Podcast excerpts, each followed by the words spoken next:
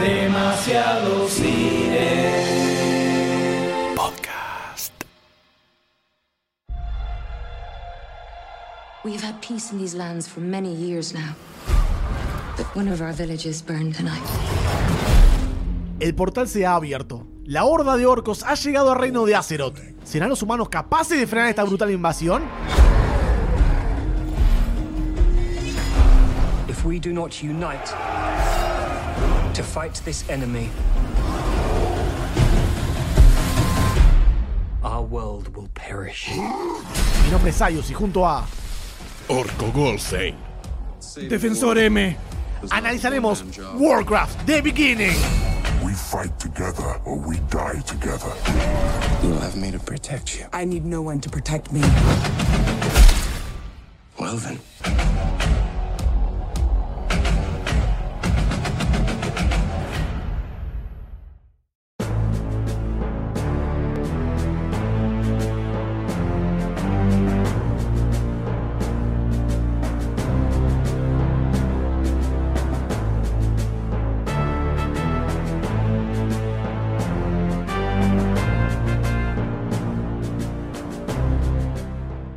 Cuando se filtró el primer teaser de la película de Warcraft, yo estaba en la casa de mi madre, ¿no? Pelotudeando con el celular. Veo la noticia, levanto la vista y le digo a mi vieja: En la Comic Con de San Diego se liqueó el teaser de Warcraft, vieja. ¿Qué, qué te dijo tu madre a todo esto? La respuesta de mi madre fue completamente nula. Anda a trabajar, Esos idiota. momentos- esos momentos importantes en la vida de cada uno, que supuesto. uno recuerda exactamente el lugar, momento, lo que estaba haciendo todo, ¿no? Te queda como grabado en el cerebro y ese fue uno de los momentos claves en la vida de Sayus. Sí. Por supuesto. Y mi vieja me miró con ojos de, de decepción y me preguntó: ¿Qué Warcraft, pendejo? Así que para mi vieja y para todos los ignotos que no saben qué es Warcraft, le voy a dedicar unas pequeñas palabras y una pequeña reseña. Así los introduzco en este universo. El hermoso universo verde y blanco, ¿no? Exactamente. ¿Por qué verde y blanco? Verde por los orcos, blanco por los humanos. Muy bien, porque los negros no existen en este. Exactamente. Por supuesto. Los negros están representados por los orcos, ¿no? Claro, eso queda claro. Eso queda clarísimo. Es una minoría. También, Queda también. Allá por 1994, Blizzard Entertainment, una compañía desarrolladora de videojuegos, sacaba un juego para PC llamado Warcraft, Orcs and Humans. Warcraft apareció en escena y logró que el gaming en PC y el género de los juegos de estrategia en tiempo real ganara muchísima popularidad. La onda de este tipo de, de juego era empezar con algunas unidades, construir algunos edificios, cuarteles, talleres, lo que sea, y crear nuevas y mejores unidades para arrasar al enemigo, para destruirlo del mapa. En esa época, yo estando. oh, eso es mi época. Ustedes dijeron En mi 1994, época, en en mi mi época. Claro. Ustedes no sabían ir al baño. Era Estaba- 1994 yo estaba terminando el siete primario. años. Siete Estaba en séptimo grado, en qué 1994. grande el M. y recuerdo cuando de repente apareció esta, esta horda de juegos de estrategia con el Warcraft, el Starcraft, el Command and Command Conquer, que rompió el universo absolutamente. El Command and Conquer fue una cosa, una animalada. Y era el furor absoluto, totalmente. El, furor de los famosos RTS, ¿no? Como se los abrevia en el, en el mundo gamer. Se llaman RTS porque son en tiempo real. Real Time Strategy. Eh, lo que quiere decir que vos podés mandar unidades a atacar, podés eh, defenderte, podés eh, mandar a alguien a explorar, podés construir, podés hacer todo, pero todo al mismo tiempo. Por momentos te agarraba una CB cortito. Si te, te invadían, tenías que juntar oro, tenías que el maná y todo. Y Sí, te, te babeabas un poco, te Sí, un poco. En Warcraft Orcs and Humans tenía dos razas para elegir. ¿Cuáles eran? ¿Negros? y humanos. Claro. exactamente, exactamente. Y cada una tenía su campaña particular y se veía de su perspectiva la historia. Un año después, en 1995, llegó Warcraft 2, Tides of Darkness, Olas de la Oscuridad para los argentinos, que trajo muchas mejoras sobre el primer juego. Las más notables eran los gráficos y los controles. Los gráficos habían mejorado infinitamente, se veían mucho mejor, ya no eran los cuadrados grandotes que se movían verdes. Que tenían su magia los cuadrados, ¿eh? Tenían su magia, tenían su magia. Y los controles también habían mejorado muchísimo, en muchos atajos se le pusieron, estaba muy copado. Warcraft 2 continuaba la historia de la batalla entre orcos y humanos. El jugador tenía que elegir de vuelta entre orcos y humanos. Pero se agregaron otras razas. ¿Esa elección era in eternum en el juego o podías hacer dos campañas diferentes? No, tenían dos campañas diferentes, pero o sea, si vos elegías, arrancaba la campaña con los orcos. Hasta el final. de- eran orcos. Había otras razas también dando vueltas, pero eran razas de soporte. Eran para el bando de los humanos se agregaron elfos, se agregaron gnomos, se agregaron enanos. Y para los orcos, troles, ogros y goblins. El segundo juego fue bancado por Blizzard por mucho más tiempo que el primero. Al año sacaron una expansión Beyond Dark Portal y en el 99 salió una reedición del juego Warcraft 2 Battle.net Edition en la que se agregaba este servicio online, Battle.net, que hacía que se permitía jugar el multiplayer. El multiplayer es jugar con otros jugadores eh, de manera online por la internet. Ah, este podcast realmente lo puede entender mi vieja, porque estamos explicando lo que es el multiplayer. Básicamente Pero todo es, el es las épocas del nacimiento del multiplayer, estamos Exactamente. hablando de más lo, que fines de los tenía, 90. lo que tenía el Battle.net era que era mucho más sencillo hacer esto, porque yo tenía que pasar la IP para acá, la IP para allá, esto que lo otro.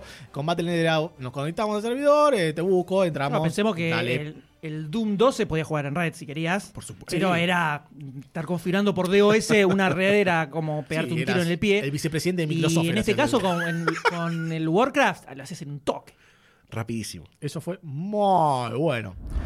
En el 2002 salió Warcraft 3, Reign of Chaos, o Reino de Caos.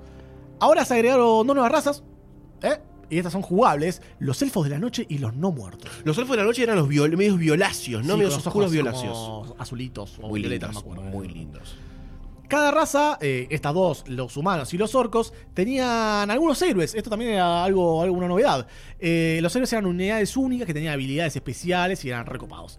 E- ¿Este fue como en donde hu- hubo una mini explosión por Warcraft en este juego? Sí, sí, este Ahí juego. es donde estalló. Este juego la rompió, esta la, la destrozó toda. Toda, toda. Pero dos años después, todo, todo cambiaría para el universo de Warcraft y para el mundo entero. La humanidad abriría los ojos. O lo cerraría para siempre. La, la nueva droga, ¿no? Sí. Exactamente. ¿Por qué? Porque en el 2004 salió World of Warcraft. Oh, por Dios. World of Warcraft, o WoW, para abreviarlo, no es un juego de estrategia. No es un juego de estrategia en tiempo real como sus antecesores, sino que es un MMORPG. O vamos a traducirlo: juego de rol multijugador masivo online. Una de las eh, siglas más adictivas en el siglo XXI. Exactamente. ¿Qué quiere decir esto? Es un juego de rol, o sea, vos elegís una raza, puede ser humano, puede ser goblin, puede ser elfo, puede ser orco, no muertos, enano, lo que sea, y después elegís una clase, que era como una profesión que vos elegías. Que podía ser eh, caballero, mago, paladín, eh, cazadores, eh, mm, rock, un pícaro, Relojeros, lo que sea, sí, lo que quieras. La combinación de estas dos elecciones va- iba a determinar todo tu pack de habilidades para, para combatir a los enemigos, ¿no? Que te encontrabas en todo tu camino. Y después ibas a, vis- a visitar distintos pueblos, distintas ciudades, distintos reinos. Ibas a encontrar nuevos personajes y vas a progresando en la historia de, de este mundo. Pero no estás solo en este mundo. ¿Cómo que no? No estás solo, no, ¿Quién señor. está? ¿Quién está? En el mismo escenario, en el mismo mapa, en la misma ciudad donde estás vos, Goldstein, Sí. Lo vas a compartir con muchos, muchos otros jugadores. Entonces vos podés interactuar con ellos, podés hablar, podés armar clanes, podés intercambiar cosas, pueden progresar juntos, pueden besarse virtualmente, puedes hacer de todo. Qué, Pueden qué casarse, fuerte. pueden se han formado Bueno, familias sí, y todo. sí. Qué fuerte Y el se ha WoW. producido virginidad también. Si bien los MMORPG hacía años que ya estaban en el mercado, hacía mucho tiempo que estaban, no eran tan conocidos para el público general. Pero este juego cambió todo. World of Warcraft fue rápidamente aceptado y aclamado, aclamado por decirlo de alguna forma, por su naturaleza adictiva. Para que se den una idea, el juego salió en el 2004 y hasta el día que estamos grabando esto, en el 2016, todavía tiene una base de jugadores importantísima y que más de un desarrollador se le cae la baba por ver estos números. Mirá, escuchá. A ver. De acuerdo a Blizzard, se ah, crearon... tiene la data, Sayus tiene la ¡Te data. tiro el número, vieja! ¡No!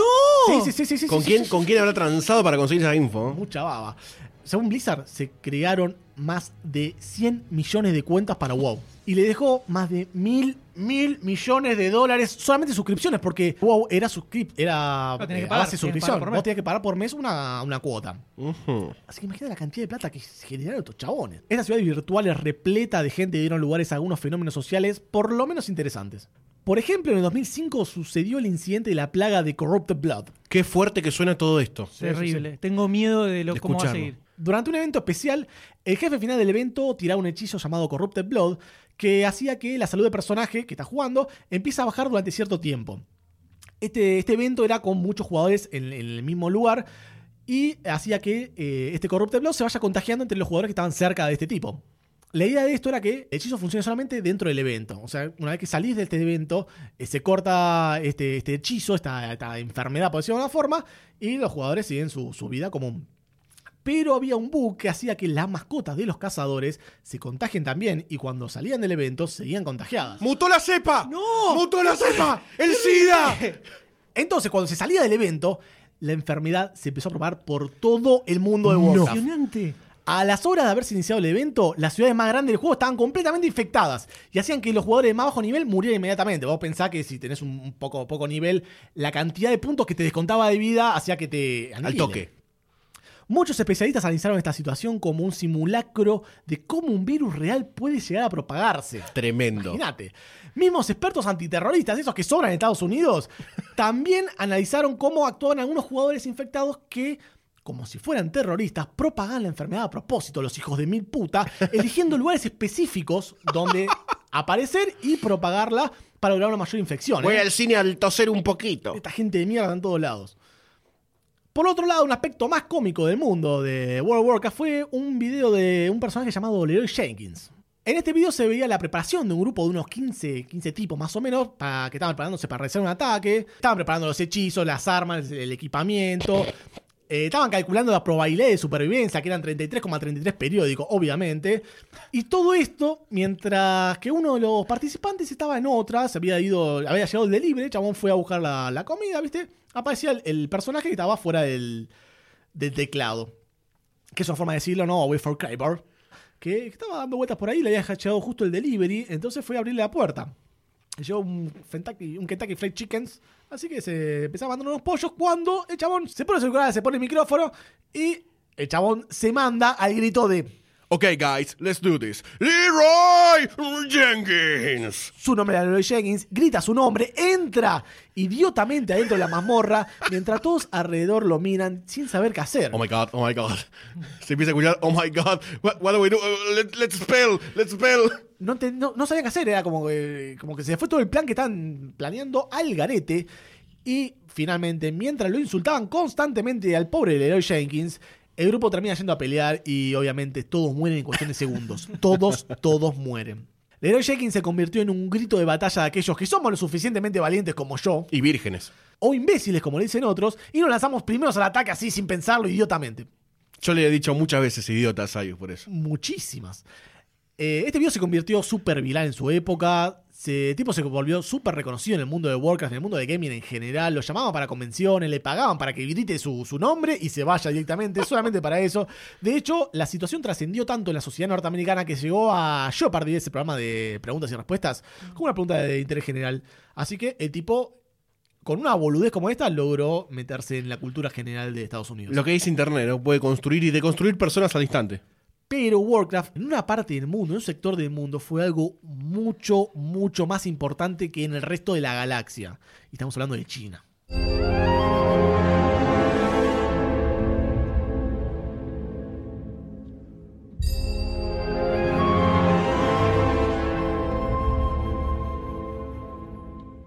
En China, en China, es todo muy extremo. Ya lo sabemos, ya lo sabemos, programa de televisión, propagandas, todo es extremo. Comen todo es perros, extremo. comen perros.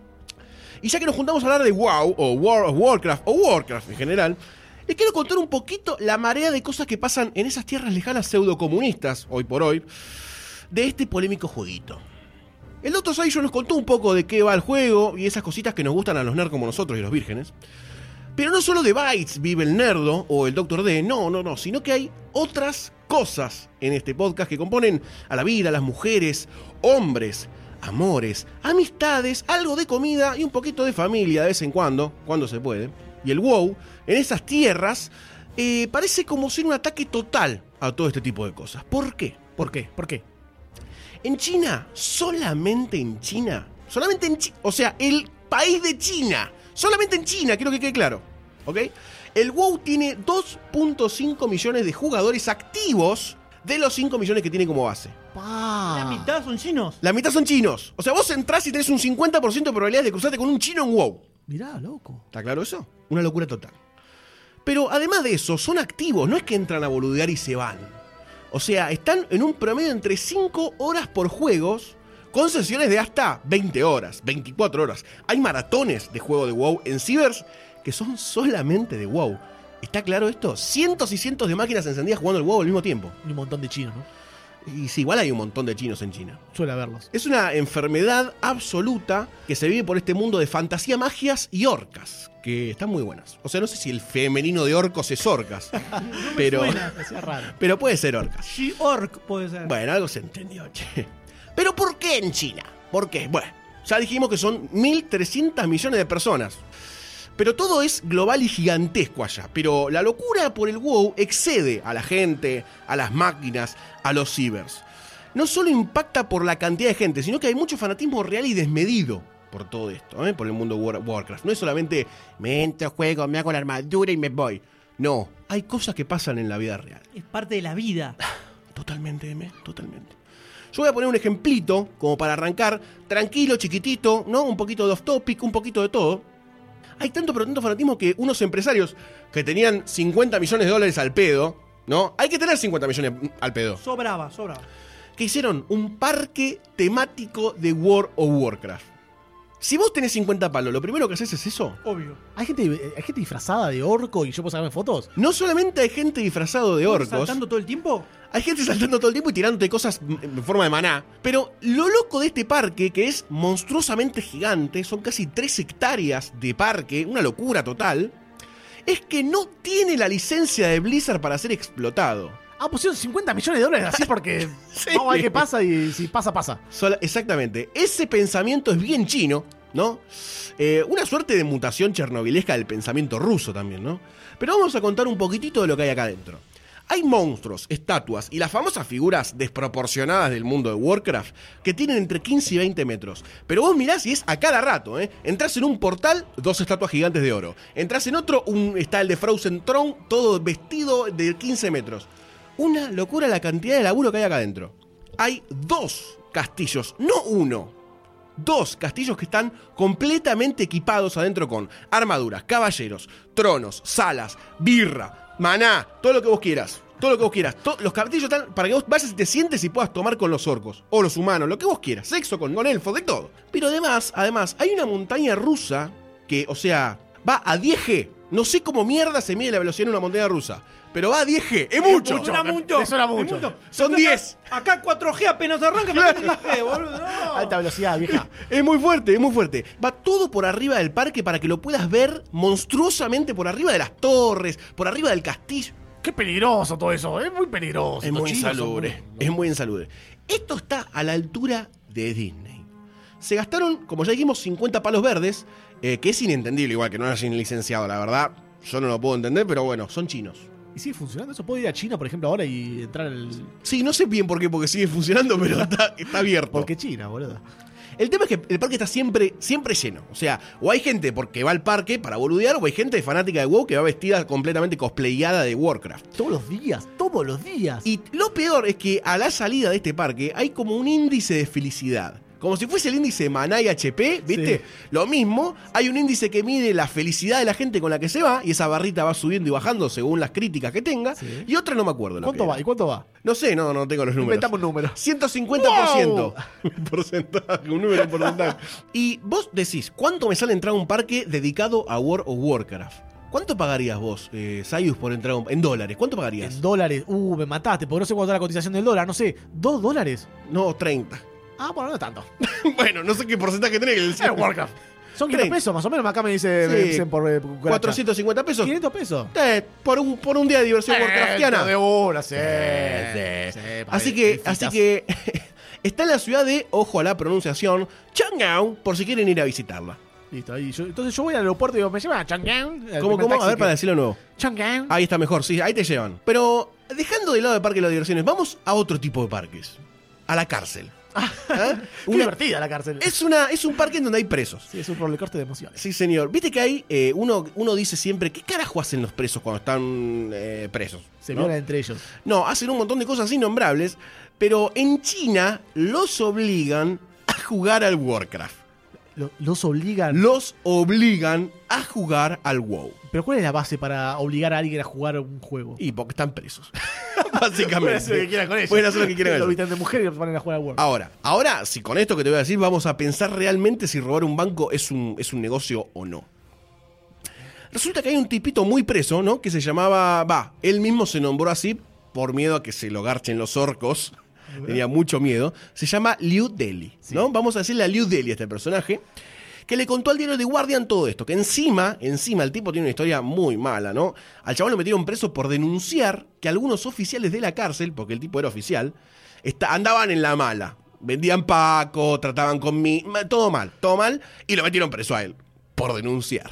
Está bien. Se lo merecía. por Está muy bien, el sistema funciona, el sistema funciona. Pero bueno, la onda es que en el WoW necesitas oro, oro. Obviamente en la vida real también, pero en el WoW un poco más. No, no son doblones como los piratas, pero necesitas platita. Así que hay gente que se dedica específicamente en China a, eh, bueno, hacer lo que se llama gold farming, ¿no? Que es como cosechar oro. Claro, el, el farmeo, lo que es ese farmeo es eh, repetir una acción una y otra vez para sacar un producto una y otra vez y después eh, consumirlo o venderlo en este caso. En este caso que podés, eh, podés conseguir oro matando conejitos, vaquitas, lobitos, todos animales de bajo, de bajo calibre para poder matarlos rápido, ¿no? Y eso, como decía el Sayo, después se lo vendés a otro jugador o que se puedan comprar armadura, la concha de Sauron, 300 mil monedas, no sé, lo que, lo que sea, una ganga. Pero volviendo a Liu ¿no? Dice, y leo textual, va, lo voy a traducir al mandarín en vivo e indirecto, a medida que lo voy leyendo, que dice, los jefes de la prisión hacen más dinero obligando a los presos a jugar juegos que el que hacen obligando a la gente a hacer trabajos manuales. Había 300 presos forzados a jugar. Forzados a jugar. Forzados a jugar. Trabajábamos en turnos de 12 horas en el campo y los escuché decir que podían ganar entre 5.000 y 6.000 yuanes al día. Que esto es entre 750 y 950 dólares por día. ¡Pah, boludo! Es mucho. Es Es, mucho. una locura de Primero quiero decir que me sorprende tu nivel de chino mandarín. Eh, no quería alardear, pero gracias. Y después que esto es una animalada. Es, es demasiado. mucha- chicos, ¿qué hacemos grabando podcast? Vendamos los esto. micrófonos. Compremos PC para empezar a farmear. Hay que ser chino.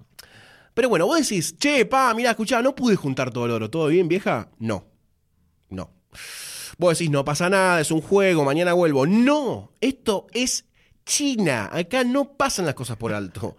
Le hacían levantar las manos y se las reventaban con bastones. No Porque- podía teclear más después. porque no podía me está sacando mi mano de obra. Justamente las manos. ¡Ah! Porque al otro día no voy a poder teclear, chabón. En fin, mucha enfermedad, mucha enfermedad.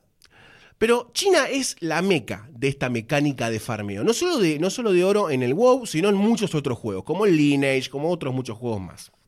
Esto genera eh, más o menos una base de personas dedicándose a esto en China de 100.000 jugadores barra personas, ¿no? Porque no necesariamente son Chino, jugadores. Chinos. chinos. Chinos, exactamente. Así que bueno, cuando quieran instalarse el WoW, chicos, me avisan. Me avisan. Dale, Sayus. Yo te aviso, se un tubazo. Pero el temita del gold farming no termina acá, para nada. El mundo real y el virtual se mezclan una vez más. Porque en WoW eh, se terminó gestando como una suerte de logia racista, si querés decirle, o xenófoba. Lo que pasa es que se juntaban cientos jugadores y salen como a cazar en eventos que ellos mismos lo proponen a los famosos granjeros chinos, ¿no? Los gran- granjeritos de oro porque todos tipean y gritan el- a un grito de guerra, dicen, los granjeros chinos deben morir. Y salen todos a atacar a la gente en las zonas que saben que están farmeando oros y los hacen mierda a todos, ¿no? Esto para el chabón que farmea es un bajón por varios motivos. Uno, porque pierde todo, lo que había juntado, ¿no? El oro, la vida, la experiencia, todo lo que vos quieras, o los elementos. Y otro, porque tienen que esperar para resucitar y pierden tiempo para farmear. Y la mayoría de la gente que hace esto es esclava en China. O sea, la esclavizan 12 horas como si fuese un un textil de acá, un- de Argentina. O un textil de China también, ¿eh? O un textil de China, también, o una fábrica china de cualquier tipo. genérica de China. Están esclavizados a eso, ¿no? Tienen turno de 12 horas, no van al baño, no comen, un desastre. Es verdaderamente un problema en China. olorcito de ver esa fábrica. Pero lo más importante que le pasa cuando lo matan al, al famoso granjero chino es que lo pueden banear del servidor eternamente por la práctica, de, porque salta la ficha, salta el oro, no la ficha de oro. Farmer, vieja. Exactamente. Así que hay justicia en WoW, señores, y es una justicia racista y xenófoba. Pero abandonemos un poquito ahora la humorada. En China ya hubo varios suicidios por WoW y un caso ya es mucho. Por lo general estos suicidios se dan porque algunos jugadores no, les, no los aceptan en- eh, para entrar a las guilds. Eh, o lo que sería como un grupo de guerreros, ¿no? Para Un traducirlo. clan. Un clan, exactamente. Pero el tema es que China, eh, si bien tiene un montón de leyes preventivas contra todo, ¿no? Sale algo que afecta, ley. Sale un perro que ladra, ley ante el perro. Todo así, pero son chinos. Es como que son insensibles a algunas cosas, ¿no? Y no saben muy bien cómo tratarlas. Y es bien sabido por organizaciones de derechos humanos internacionales, ¿no? Salen constantemente las noticias que no tratan muy bien a los humanos en China, y menos a los que están presos. Así que, por ejemplo, a la gente que está con adicciones de cualquier tipo, ¿eh? sea droga, eh, alcohol, cualquier tipo, los encierran en edificios, los aíslan y el tratamiento es ese. O sea, aislación. Fin. No hay psicología, no hay un carajo. ¿Le funciona? Evidentemente no. Evidentemente no. Pero bueno, China sacó leyes en donde se considera al WoW, eh, en casos de adicción, una droga. Y lo que podría ser una solución terminó acrecentando más el problema, porque la gente que meten en estos lugares termina saliendo bastante peor. Hay mucha gente que pierde el laburo, pierde la casa, la familia, la vida social, los amigos, y es incontrolable en muchos aspectos más. Obviamente no son todos, eh, y tampoco son todos los casos así de extremos, pero en China todo este tipo de casos es en donde más se da. Siempre aparecen casos de- del pibe que hace eh, seis meses que no sale de su habitación Sí. y la madre le trae la comida todos los días. O el tipo que encontraron muerto en un ciber porque se olvidó de comer. Exactamente, aunque, aunque todo esto nos, nos trae como una penumbra en el podcast, para cerrar con un mensaje de esperanza, hay un proyecto que salió ya en- entre el 2010 y el 2011 y se sigue llevando a cabo, que es, esto es una locura, hay un grupito de psicólogos británicos que armó una suerte de guild o clan en donde interna al WoW, o sea, adentro de Warcra- Warcraft, en alguno de los servidores, para poder tratar a los pacientes en línea y en Azeroth. Onda, te atendés vistiendo tu armadura, dejas la espada en el hall, el grifo afuera, todo muy normal, no pasa nada. O sea, como para curarte la droga, te dan un poquito más de droga y decir, vamos a hablar un rato, venid. Esto es una especie de emprendimiento del doctor Richard Graham para poder estar en contacto eh, y en rol y en el ambiente de la persona y, entenderlo verdaderamente, ¿no? Porque si no, nunca vas a poder entender lo que está pasando no el tipo. adicto el tipo al WoW y no sale nunca más. ¿no? Por supuesto. Así que no todo es tan malo en el mundo, sino que se están tomando algunas medidas para empezar a frenar el avance de la adicción en los jugadores chinos del Warcraft. Pero en China también pasaron cosas positivas por el WoW, ¿eh? no es todo tan oscuro. Hubo personas que se casaron, otras superaron fobias sociales al encontrarse en la vida real con su guy y poder formar amigos por primera vez en su puta vida, algo indescriptible. Muchas otras hicieron amistades o, em- o aprendieron a trabajar, por ejemplo. Dijeron, si farmeo en el, en el WoW, ¿por qué no voy a poder farmear en la vida, no? Droga, por Y salió a matar perros y a, Salió a matar perros y juntarle las conejos. tripas. O también se pueden involucrar más en la vida de sus, de sus hijos al jugar con ellos, por ejemplo. Y muchas cositas más. Sí, lo que pasa es que todo esto de los MMO suelen generar una, una cultura y una sociedad dentro del juego. Por eh, con todo lo que eso conlleva. Y me acuerdo de un podcast que se llama A Life Well Wasted, como una vida bien desperdiciada sería. Un podcast de videojuegos, un chabón que contaba experiencias de eh, distintos tipos de juegos, que terminó hace, hace varios años. Serán cuarenta y pico episodios, está muy bueno si a alguno le interesa buscarlo. Uno de los últimos episodios cuenta sobre el juego de los Sims, que en un momento tuvo una comunidad online tipo Sí. MMO, que obviamente llegó un momento que no jugaba absolutamente nadie y terminó cerrando. Gracias a Pero Dios. tenía mucha gente que eh, era y muy importante en sus vidas eso. No, no, a no hablo a niveles chinos con el WoW que vivían encerrados. Gente que les, les- los ayudó en un momento difícil en el que se encontraban, lograron encontrar gente con la que relacionarse, ese tipo de cosas. Y lo que hicieron fue el último día, o sea, se puso una fecha en la que esto se va a cerrar. Todos sabían que en tal fecha los servidores iban a pagar, iba a terminar todo. Y se grabó lo que el, sonido que había en el juego se grabó para un proyecto que busca resguardar para el futuro todos est- este tipo de tecnologías que van desapareciendo. Pocos años ya no queda rastro de nada de eso, Sí. desaparece completamente. Entonces se grabó cómo fue el final del mundo online de los Sims.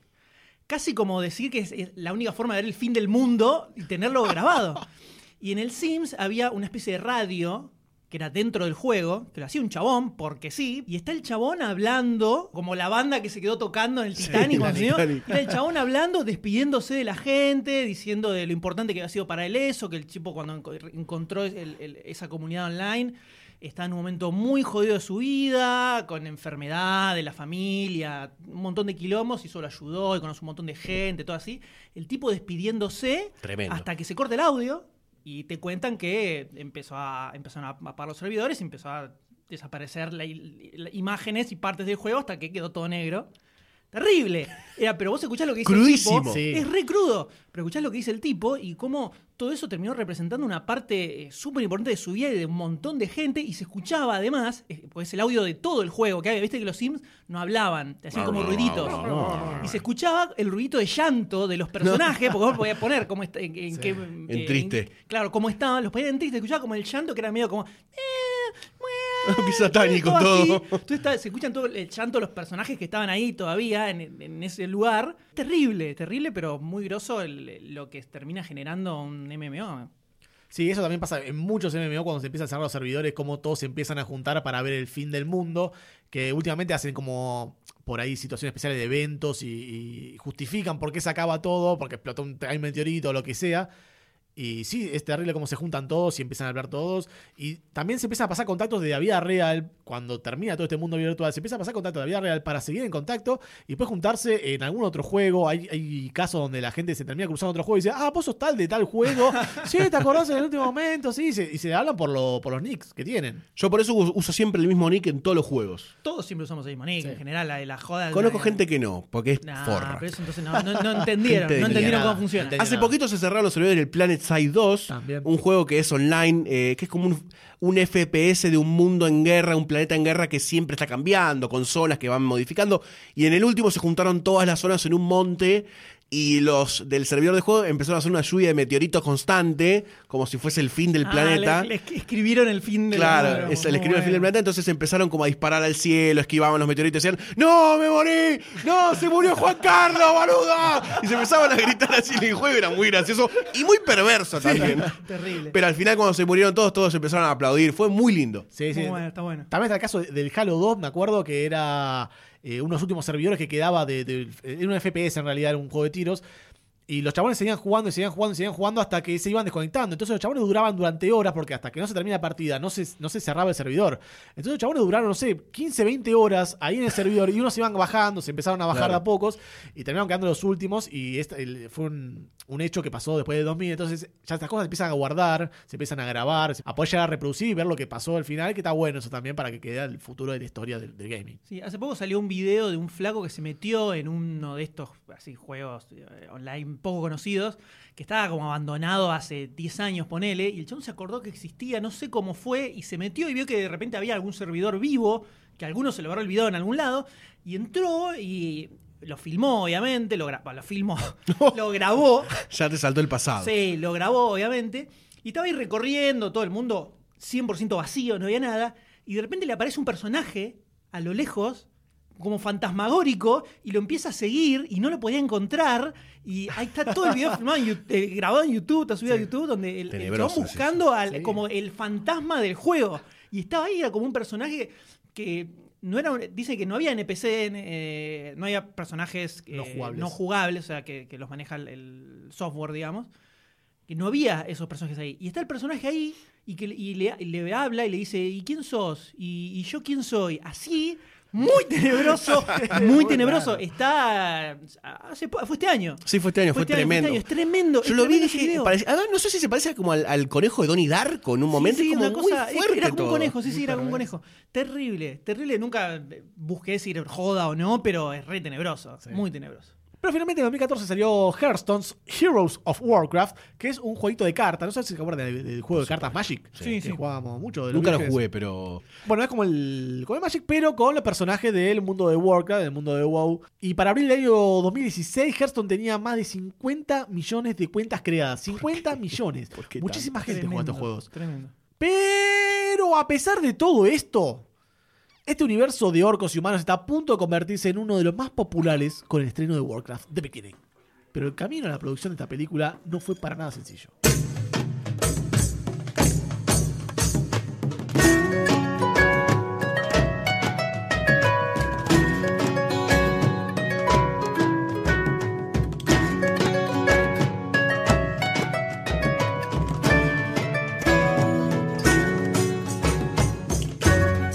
Cuando apareció el WoW, empezó a destruir cerebros de jóvenes y de niños y empezó a ampliar a niveles astronómicos las cuentas bancarias de Blizzard. Enseguida se pusieron a pensar de qué manera podemos seguir ordeñando esta vaca que nos da lingotes de oro prácticamente, ¿no? hicieron la famosa Gold Farming, ¿no? As- absolutamente, absolutamente. Y por supuesto que una de las primeras cosas que aparecieron arriba de la mesa fue hagamos la peli. escuchame". franquicia, Ah, por- por franquicia. favor. Desde el año 2006 que empezaban a charlar los muchachos de Blizzard. ¿Y si sacamos una peli del, de Warcraft? Con toda la onda que hay ahora con el Señor de los Anillos, que le está rompiendo y está facturando mil millones de millones de trillones de dólares. Así que se pueden charlar sobre qué se pueden hacer. Se puede adaptar el primer juego, Orcs and Humans. ¿no? Podemos arrancar con eso, pero capaz es muy parecido a Señor de los Anillos, entonces va a quedar como que de una copia, la van a comparar mucho con eso, y que sí que no, empezaron a dar vueltas sobre esto, guiones acá, guiones allá. Algunas productoras medio de medio pelo que empezaron a aparecer, que querían meterse en el proyecto. Convengamos que Warcraft, muy conocido en el ambiente gamer. Fuera del ambiente gamer es como que eh, no es el Señor de los Anillos, ¿no? Claro. Lógicamente, entonces no es que van a venir y te van a decir, dale, toma 150 palos para que haga la película. No era tan fácil. Así que empezó todo un proceso de hablar con productoras, de guiones, de buscar directores, de gente a la que le interese el proyecto. Y todo siguió dando vueltas así. Hasta que aparece alrededor del año 2009, 2010, después de que se deshace de la franquicia de Spider-Man, el señor Sam Raimi, de pronto se Palabras convierte mayores. en el nombre que iba a llevar a cabo la película de Warcraft. En ese momento, donde ya existía demasiado cine, además recuerdo que a todos nos explotó, Sí, sí. varias partes del cuerpo nos explotaron cuando nos enteramos de eso. Estábamos muy Dijimos, excitados. Por el amor de Dios, esto lo queremos ver ya, ya tiene que suceder. Y empezó a moverse de un lado para el otro, que venía, que no venía. El maná, ¿no? Claro, se empezaron a dar varias vueltas, finalmente Raimi se terminó bajando, pero todo termina encarando su curso firme y directo hacia una fecha de estreno en el año 2013, cuando aparece Duncan Jones para dirigir. What? Un tipo que venía de hacer varias películas de ciencia ficción bastante buenas y muy populares, como Moon, por ejemplo, no sé si todas la recordarán. Sí, por supuesto. Eh, Gran Sam. Rockwell que queda varado en la luna y de pronto descubre que, opa, las cosas no eran lo que parecían. Y después también estaba Source Code, la de. Jake. Muy Peliculón. buena película, muy buena película. Entonces, de repente aparece Duncan Jones, un tipo metido en la ciencia ficción muy piola, con historias muy grosas, para dirigir una película de Warcraft. Y vos la, la ceja como que eh, la arqueas un poquito y decís, What is this?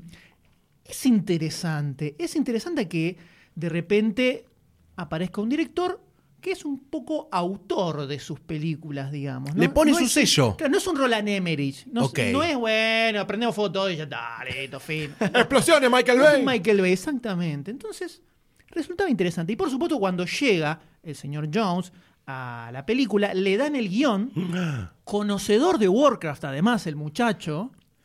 Lee el guion y dice, señores, esto es una porquería. Y ¡No! lo tira al piso. ¡Eh! Lo tira al piso. ¿Qué hace Duncan? Y empieza a pegarle ¡Pará! a todos los que estaban en el, Pará, en el qué- mismo qué cuarto. violento que Alguien a Frene Duncan. Yo pensé que más Dice, tranquilo. Imbéciles, imbéciles, empieza a gritar. No, se pone muy nervioso. ¿Se llegó a desnudar? pone muy nervioso. No, lo, lo frenaron antes de que Justo, se desnudara, pero lo la puta. agarraron, lo fotos. sentaron, se tranquilizó y dice, muchachos, esto que están haciendo acá es una película más, igual que todas las películas fantasía berretas que hay, donde los humanos son los buenos y aparecen los orcos que son los malos y hay que matarlos y fin, y se terminó. Y, y WoW no es así. Complejidad. WoW no es así. Complejidad. En WoW son dos sociedades que están coexistiendo. Sí, no es que los humanos son los buenos y los orcos son los malos. Hay malos y buenos en los dos bandos, señores. La película tiene que reflejar eso, dijo. Tiene que reflejar eso. Justicia social para los orcos. Absolutamente. Entonces, en el primer guion donde 90% de los buenos eran humanos, y después eran todos malos los orcos, agarró y dijo, vamos a hacerlo 50-50. Los orcos van a tener gente buena y gente mala, y los humanos van a tener gente buena y gente mala. Y esto es sobre el encuentro de dos sociedades completamente distintas. Esto no es los seres humanos matando a los orcos malvados. Y así comenzó todo un proceso de reescritura del guion, porque le dieron pelota al amigo Duncan. Qué bueno, qué bueno. Y empezó a transformarse un poco la historia que iba a terminar siendo reflejada en la película. Empezaron a ir para un lado, para el otro, empezaron a armarse distintos bocetos de guion y para el 2014 ya se pusieron a filmar y para mediados de ese año empezó la postproducción que tuvo 20 meses. 20 meses de postproducción. Cualquier película de Marvel no tiene más de un año de postproducción. Avengers, Civil War, la que vos quieras, con la cantidad de efectos que tienen, así se ven después en el cine, no tiene más de 10, 12 meses de postproducción. Porque cuanto más tiempo estás, es Claro. más quita que tenés que seguir garpando sin nada. Hubo 20 meses de postproducción, principalmente con Industri- Industrial Light and Magic, llevando adelante todo el barco, porque querían que los efectos fueran asquerosamente zarpados lo mejor que se pudiera. O sea, le pusieron toda, toda, toda la tarasca a esta película. Bueno, mucha de la magia de Warcraft pasaba por los excelentes cutscenes que tenía eh, de forma animada, ¿no? Sí, También. exactamente. Se tenía que reflejar también bien la, la calidad del orco conviviendo con el humano, ¿no? O sea, no podía ser un títere. Pero el amigo Jones, a pesar de que llegó para sacar, salvar la, la- la historia y sacar las papas del fuego, ¡Vamos, Jones! Tuvo bastantes complicaciones mientras estaba haciendo la película, pero no con la producción de la película, sino con su vida personal. O sea, más grave ¿Qué todavía. pasó a Duncancito? No es joda. No, no lo cuando, arrancó- cuando arranca con la película, le diagnostican cáncer a la esposa. Uh, la, al toque. bajón. O sea, ya estaba mal el tema. la maldición orca. Ya estaba mal. Igual sale adelante, se soluciona. ¡Vamos! todo bien. Llegando al final de la producción de la película, Oh, ¿qué pasa? muere su padre también de cáncer. La puta madre. ¿Quién es el padre de Duncan Jones? Eh, David, Bowie. Exactamente. Fallece David Bowie y el tipo es, se le cae todo encima. A tal punto que estando en una Comic Con, no sé, 2014, 2015, alguna, eh, 2015 debe haber sido, tiró el comentario tipo, y yo esta película la empecé con cáncer y la terminé con cáncer. Así, así estaba el amigo Duncan Jones. Así estaba el amigo Duncan Jones cuando terminó esta película. La Comic Con agarró el conserje y bajó la palanca de luz y dijo, ya, muchachos, nos vamos Nos después de esto. Terrible, terrible. Para la música también trajeron al señor Ramin Dachwadri, Claro. Que ustedes lo recordarán como el chabón ese de apellido raro que Obvio. hace la música de Game of Thrones. Genio. Sí. ¿Alguien ve Game of Thrones?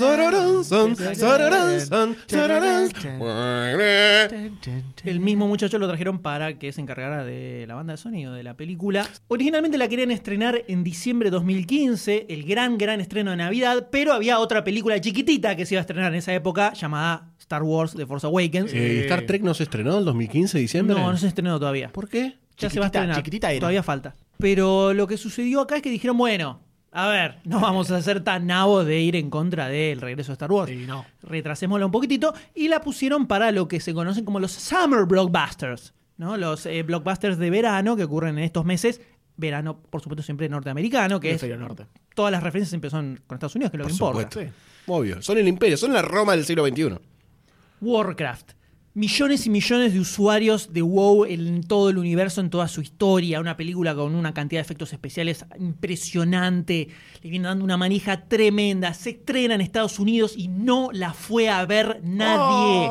A nadie le interesó. La horca de tu en vieja, le Estados gritaban. Unidos la película de Warcraft. Apenas llegó a pasar los 40 millones de espectadores desde que se estrenó. ¿Qué son? 50 canchas de River, Es lo, que hace, es lo que hace una película de Marvel el primer fin de Argentina, una semana. Argentina. Una Argentina. Es lo que hace una película de Marvel el primer fin de semana. Oh, para tremendo. que, para que Qué tengan como parámetro. Un desastre. A nadie le interesó para nada. Para nada. Pero Oh, fuera de Estados Unidos, ¿Qué pasó? en las tierras europeas, en otros países, fue un hit impresionante. En muchos países europeos se convirtió de repente en la- el estreno más exitoso de la historia. Ah, Estamos a pará, te tiro Ucrania, ponele. En Estados Unidos el estreno más exitoso. Checoslovaquia. Son países con tres Eh, años claro, de en, historia. est- en Estados Unidos el, un estre- el estreno más exitoso son 100 Post millones de personas. URSS.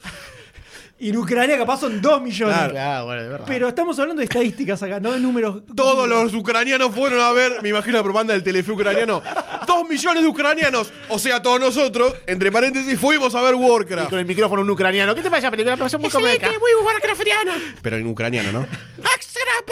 Warcraft. Así eso sucedió en Suecia, en Alemania, en muchos países la rompió bastante. Pasa que son países que no tienen la población de Estados Unidos, ni la cantidad de cine, ni el consumo cinematográfico que tiene Estados Unidos. Entonces, que de repente vaya un, que sea el estreno más importante de Suecia, capaz son 3 millones de personas. Claro. Y en Estados Unidos un estreno grosso son 60, 70 en un fin de semana. Eh, Salvo un pequeño país oriental Don. que ya mencionamos bastante, pequeño. llamado China.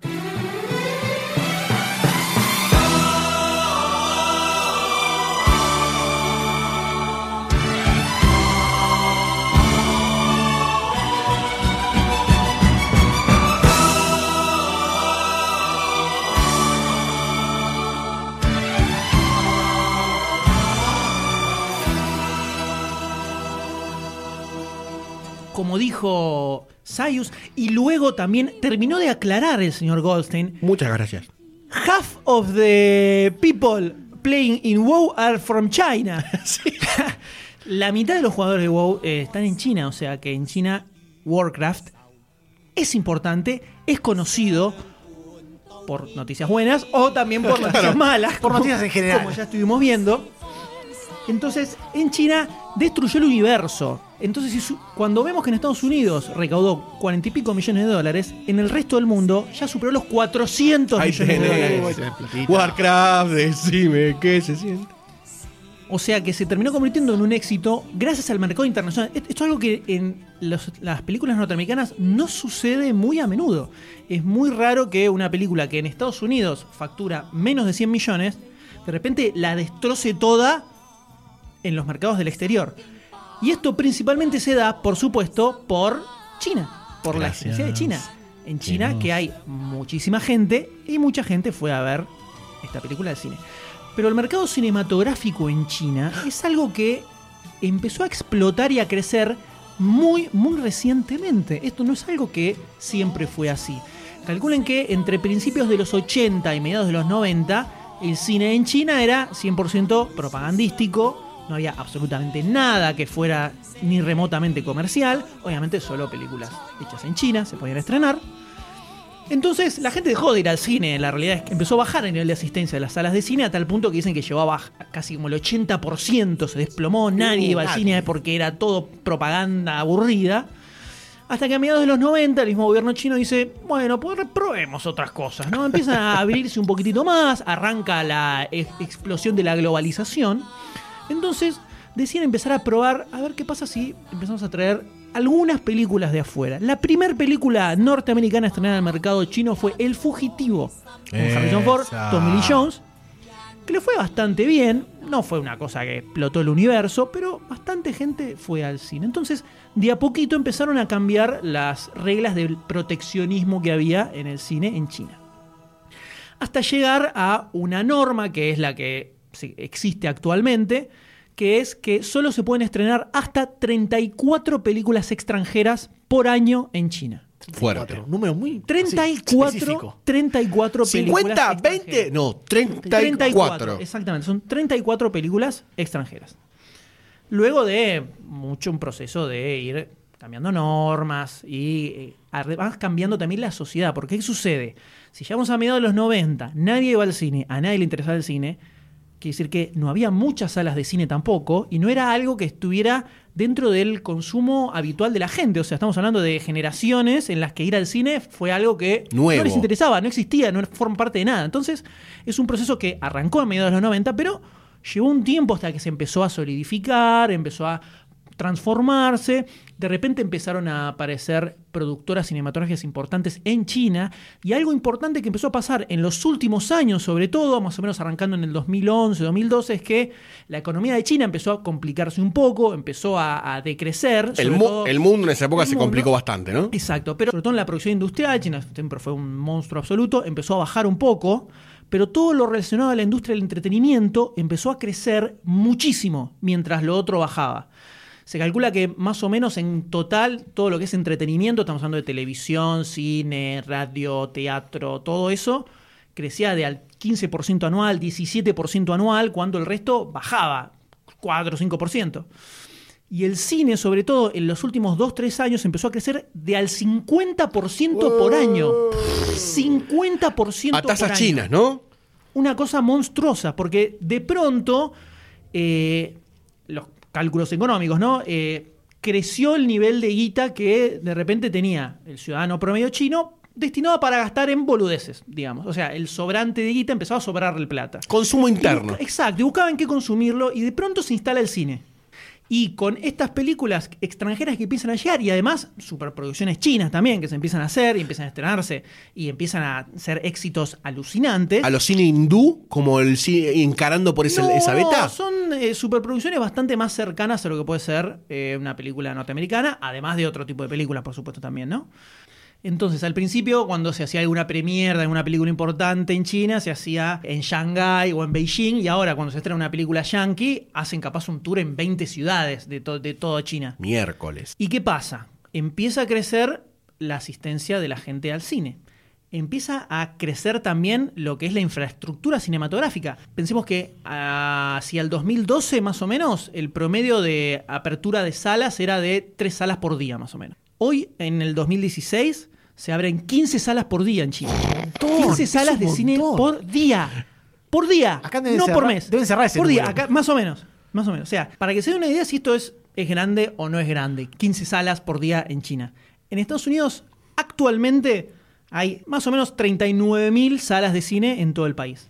En China, actualmente hay 31.500. Y se calcula Bien. que para el año que viene, 2017, ya va a haber más de 53.000 salas. Solo en ¿Cómo China. sube? Solo en China. Qué lindo que China, boludo. Entonces, de repente empieza a crecer, empieza a ir gente, empiezan a aparecer películas chinas que solo en China recaudan 250, 300 millones de dólares solo en China. Empieza a convertirse en un mercado muy importante. Es otra variable a pensar. Muy Absolutamente. lindo, y todo esto empezó número. hace, hace un par de años, ¿eh? o sea, muy poquito. Entonces, de, de repente, todas las productoras norteamericanas empiezan a decir: para, para, para, miremos China. ¿Qué está pasando con China? China nos puede salvar una película solamente China, solo un país. Hola, Warcraft. Exacto, entonces de repente empiezan a aparecer, por un lado, productoras chinas que empiezan a meter un montón de guita en eso, un montón de guita en hacer cine.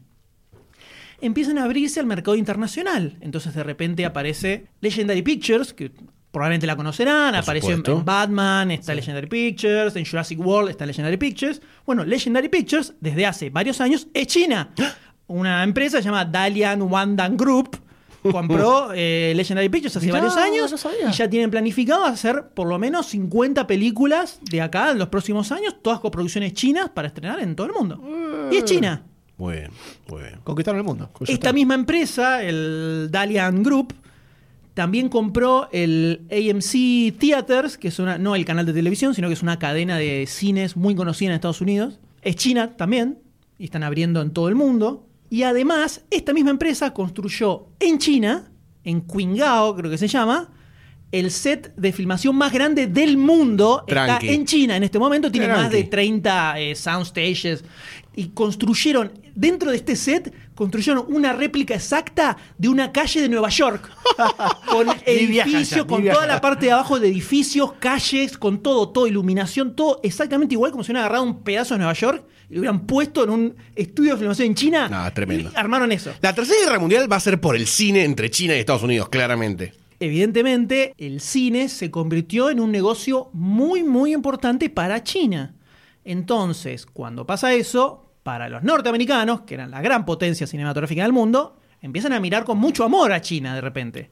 Entonces tenemos que Universal ya transó con una productora china un acuerdo por cinco años para hacer 20, 30 películas coprodu- coproducidas con China. Es- el grupo chino se queda con un porcentaje de lo que recauda Universal, pero Universal puede estrenar sus películas en China. Warner está haciendo lo mismo, Claro. Disney está haciendo lo mismo. Transan con el ¿Por mercado. qué transan? Ahora, ¿por qué transan? Porque este límite de 34 películas extranjeras que se pueden estrenar en China aparece cuando son películas 100% extranjeras. Ahora, cuando es una coproducción con China, El vericueto. no hay límite. Y no solo no hay límite, sino que cuando es una película extranjera que llega a China, solo se pueden llevar hasta el 25% de la recaudación. Mm. Cuando es una coproducción, te puede llevar hasta el 50%. Eh, más platita, más platita. 50-50, papu. Entonces, les puedo asegurar que si a ustedes les resultó raro cuando fueron a ver Warcraft y empezaron a desfilar nombres chinos de productores, parecían cosas berretas que están pasando, ¿qué es esto? Juan, can, can, Todo así. Sí, es productora, más o menos. Les puedo asegurar que en los próximos años van a empezar a encontrar productoras chinas en todos los blockbusters más importantes norteamericanos. Juro. Acuérdense de demasiado cine y del tío M que se los dijo y se los adelantó. Gracias, tío Eve. Incluso el mismo, el mismo gobierno chino tiene su productora de cine, obviamente. Alguien tenía que hacer todas las famosas películas propagandísticas. El régimen se, se llama. llama la- China Media Group, que seguramente la han visto en alguna película, solo que no lo retienen mentalmente. Factiblemente. Pero, por ejemplo, Fury 7 ¿Eh? Eh, fue una coproducción con China, con eh, la empresa, la productora de cine estatal de China, por ejemplo. Por eso Fury 7 se estrenó en China y rompió todo, el universo, igual que Jurassic World, porque estuvo metido Legendary Pictures, que es una empresa china directamente. Probablemente en los próximos años se, em- se convierta. Ahora es el- ya es el segundo mercado más importante en lo que es la industria cinematográfica. El primero, obviamente, es Estados Unidos. Para el 2017 probablemente se convierta en el primer mercado eh, cine- cinematográfico. O sea que lo más probable es que las grandes productoras norteamericanas empiecen a pensar, ya está pasando en realidad, ya piensan las películas en el mercado chino antes que en el mercado norteamericano. Entonces, nunca más, nunca más van a encontrar mil- militares chinos malos, villanos chinos, Claro. ningún tipo de burla o nadie hablando mal de nada relacionado con China en las películas yankees importantes de alto presupuesto. Nunca más van a encontrar eso. Nunca más. Vení, olvídense. Claro. Van a aparecer películas donde viajan mucho a China. Porque Obvio. van a aparecer partes de China. y eso Shanghái. siempre cae bien para poder meter, estrenar la película cuando está filmando la sociedad china. El año que viene ya se convierte en el primer mercado, en el mercado más importante cinematográfico de todo el mundo, señores. ¿eh? Alabado sea el dios chino. Mirá Tremendo. mirá cuando Argentina llega a eso, ¿no? Y dentro de todo eso, obviamente, es donde aparece la película de Warcraft, que fue pensada 100% para el mercado chino. Les chupó un huevo a Estados Unidos. La ¿Puedo realidad decir que es fue esa. Duncan Jones el que dijo atrasemos la peli, mejoremos guion? Y dijeron, aguanta que hagan 15 salas por día Les- los chinos. Les salió de pedo. Que nos llenamos de plata, nene. Porque empezaron a hacer la película en el 2013 y entre el 2014 y el 2015 se dio la explosión absoluta de la industria cinematográfica en China. O Le sea, cayó perfecto. Les cayó perfecto, pero por eso por eso la premier fue en China, fue todo en China. Estados Unidos no existió para Warcraft, pero para nada. ¿eh? Todos los actores fueron a China, el director fue a China, todos hicieron entrevistas en China, todo fue en China. Y obviamente se estrenó en China y rompió todo. O sea, recaudó 200 millones de dólares o una Uf. cosa así. Fuera de Estados Unidos no existía un país donde una película recaudara toda esa guita. Ahora existe y cada vez va a ser más importante. O sea, se viene la invasión china a través de las butacas de cine, señores.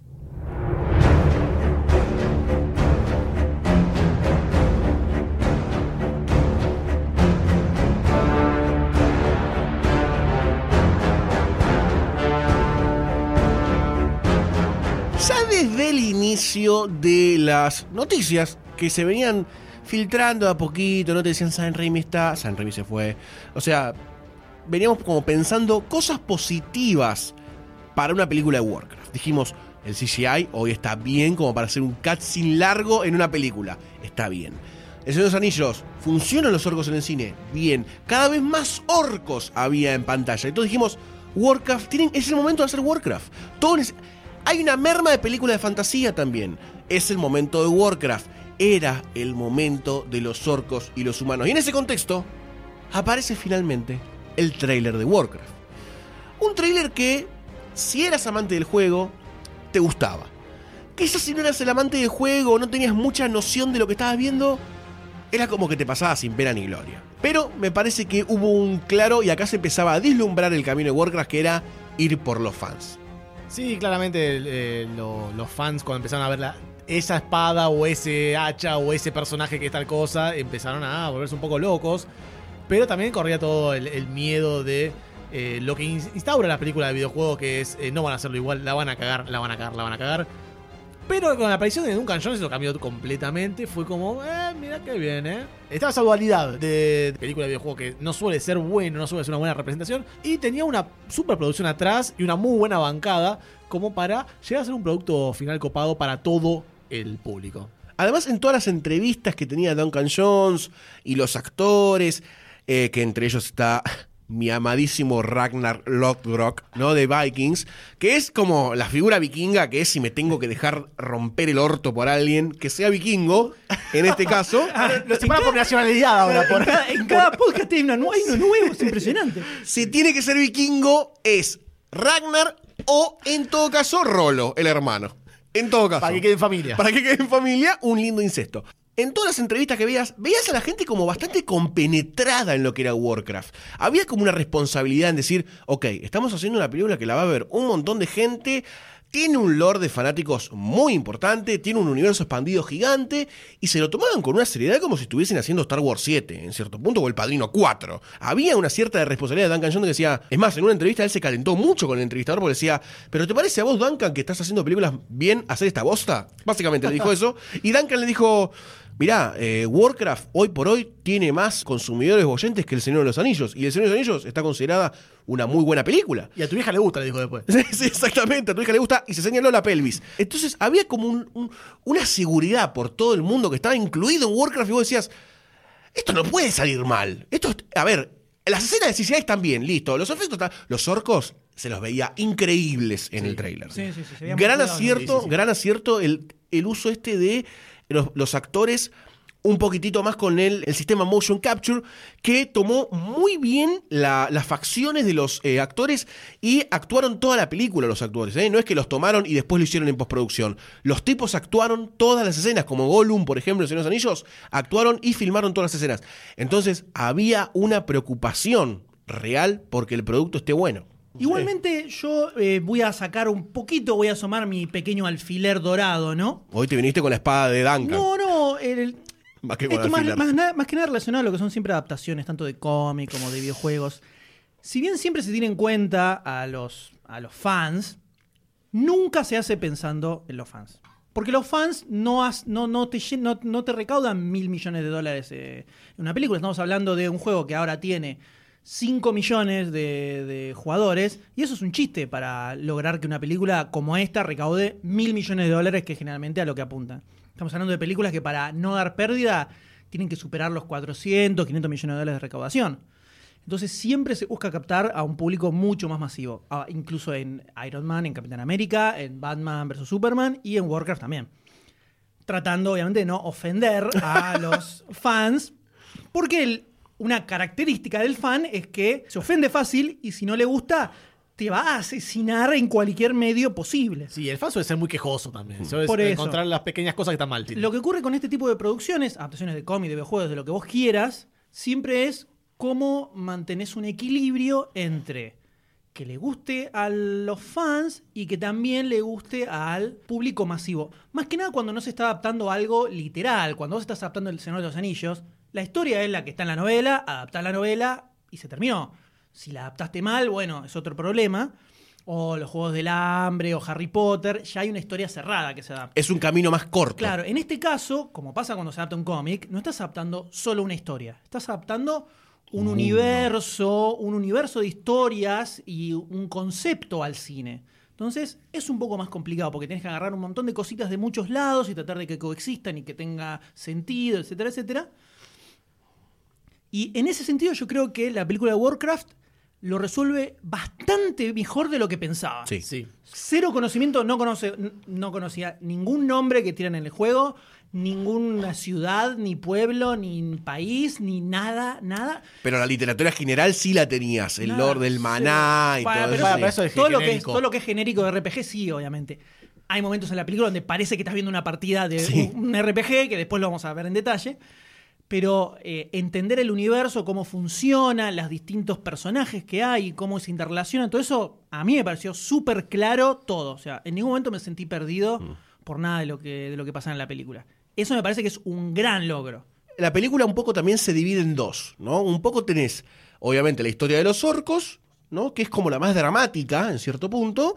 Y un poco la que más te crees, también en cierto aspecto, ¿no? Porque es la que más profundiza. Tenés como la global de la problemática de los orcos y tenés la historia particular del, del orco que tiene una historia con su hijo y con el problema de ser líder y con todas cuestiones más humanas que es lo que te plantea el lado humano, ¿no? Que el lado humano es como...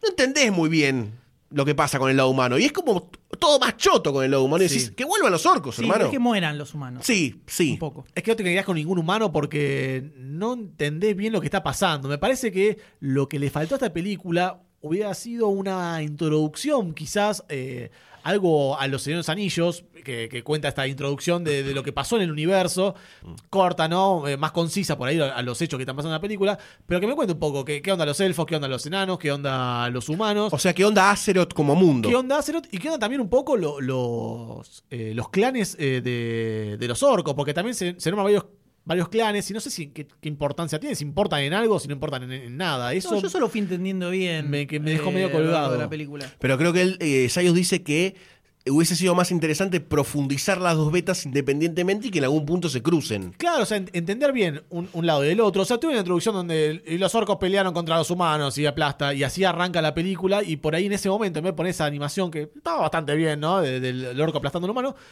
Hubieran puesto una reseña de lo que está pasando en los dos mundos, en el mundo de Azeroth y en el otro mundo de los orcos.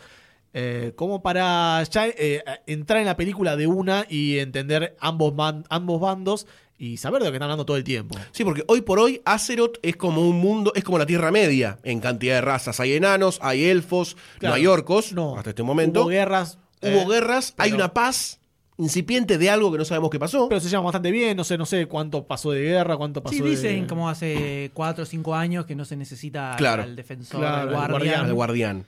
Que contra qué los guardianea, ¿no? Y Porque. cosas malas, evidentemente, y hacía 4 o 5 años que no pasaban cosas malas. Sí, profundizar es la palabra ¿qué podríamos decir? El, eh, o por lo menos la característica que podemos decir que un poco falta Sí. en toda la película, sobre todo en la segunda mitad. La segunda Sí. mitad. Fue la, muy primera, la mitad Sí. Me, me- me vi sorprendido en la sala de cine con un 3D bastante bueno. Sí.